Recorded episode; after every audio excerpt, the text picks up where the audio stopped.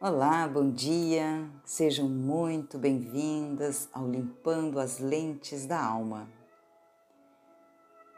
Coisa mais linda que existe, na minha opinião, é a justiça. E é tão bacana quando a gente anda na justiça, quando a gente faz a justiça, quando a gente é justificado, quando a gente é justo com as outras pessoas, com as situações, enfim a justiça realmente é algo extraordinário. E quando eu entendo que Deus é o justo juiz dessa terra, eu entendo que Ele é soberano, mas Ele é perfeito. Ele não há de fazer injustiça com ninguém. Com ninguém. E Ele vai nos provar isso, Ele vai nos mostrar isso no devido tempo.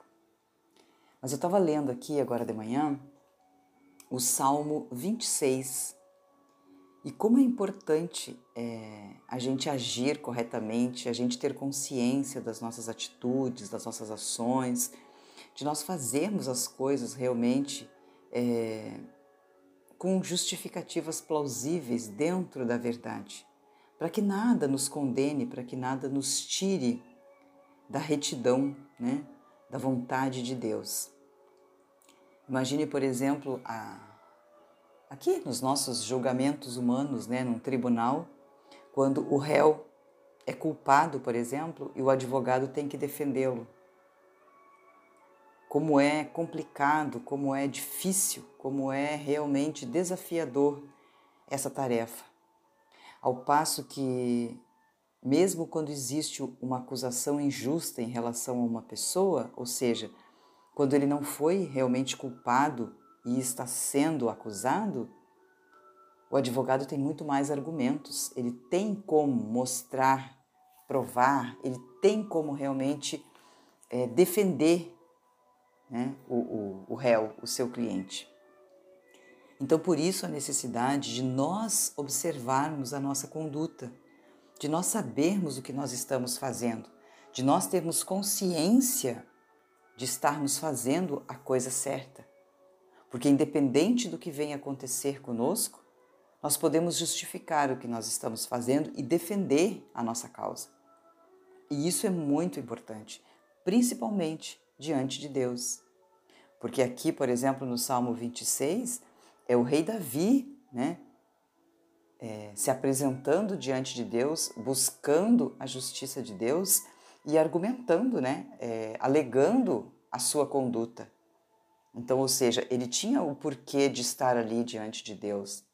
Ele não estava blasfemando, nem mentindo, nem se, é, vamos dizer assim, desviando, tentando esconder o seu pecado. De maneira nenhuma. Ele estava sendo ou vivendo, de repente, uma situação desafiadora, injusta, e ele precisava do auxílio de Deus. E ele estava alegando a sua defesa e isso é muito bacana.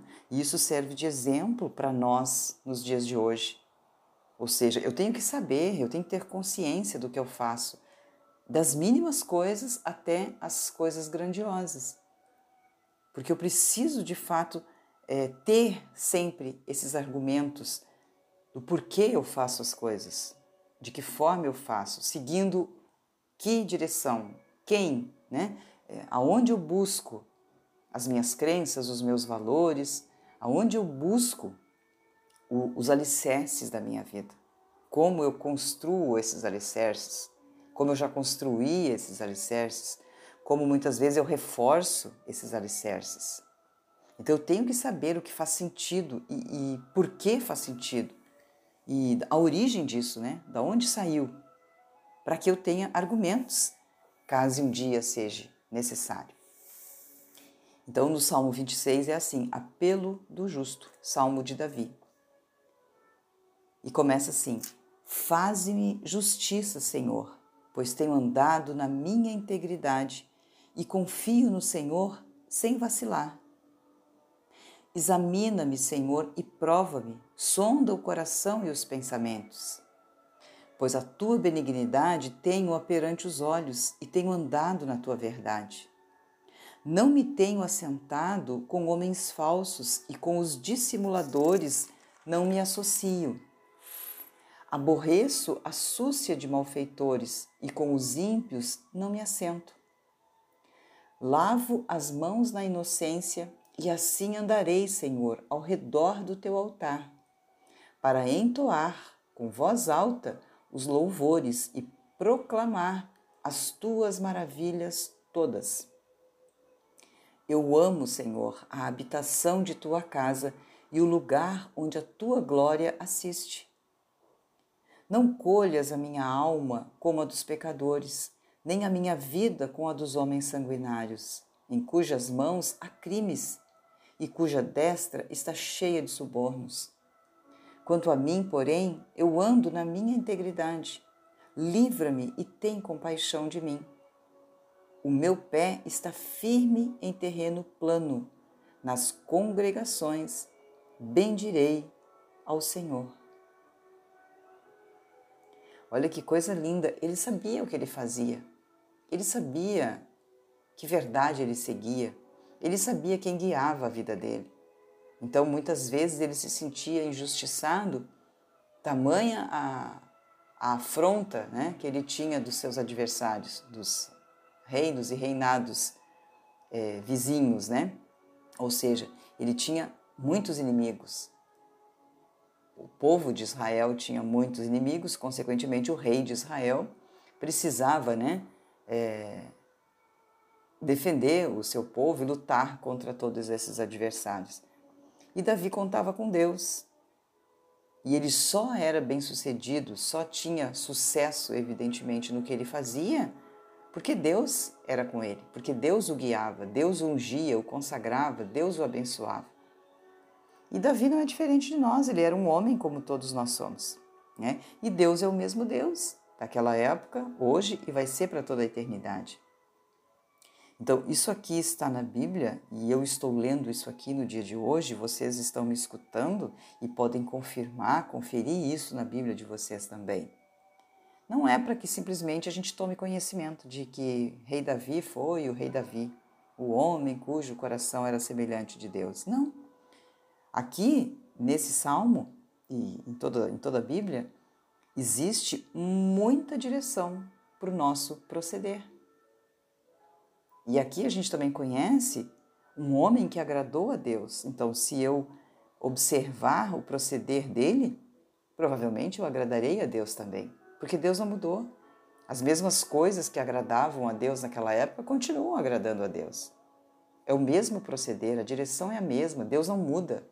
Deus não se moderniza, Deus não se aperfeiçoa, Deus não se transforma. Deus não fica mais tecnológico. De maneira nenhuma. Deus é o mesmo Deus. Deus é o mesmo Deus. Nós sempre precisamos observar se a evolução que nós estamos tendo, se o crescimento que nós estamos adquirindo, se o conhecimento que nós estamos absorvendo todos os dias estão nos fazendo pessoas melhores, ou se isso está nos levando a um caminho de perdição. Então, observar os valores básicos, essenciais de caráter, observar a justiça, observar o que é reto, observar o nosso proceder, vai fazer com que de fato nós possamos escolher os caminhos que nos levem à eternidade com Deus, que nos conduzam à vida abundante que o Senhor Jesus trouxe para nós. Então somos nós que nos enquadramos na vontade de Deus. Não é Deus que precisa mudar e se adaptar a nós, porque nós evoluímos, porque o mundo evoluiu, o mundo está mais moderno. Nada disso. Nada disso. Espírito não tem modernidade. Espírito não tem nada disso. A, carne, o que é físico, o que é concreto, o que é palpável, é que adquiriu essa característica. Mas o espírito não. O espírito é o mesmo.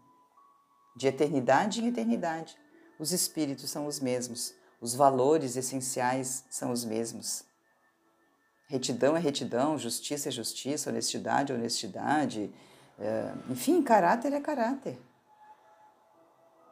E a essência de tudo isso, a verdade, a autenticidade de tudo isso, nós encontramos exatamente no Espírito de Deus.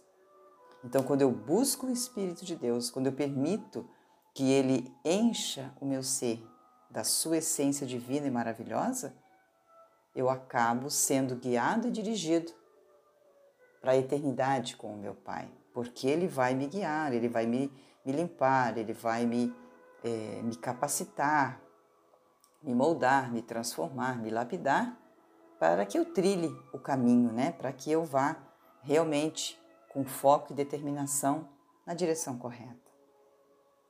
Então pensem sobre isso, que você ter argumentos que embasem é, as suas atitudes e que eles sejam condizentes com a vontade de Deus, ainda que ninguém mais te ajude, ainda que você não conte com mais ninguém.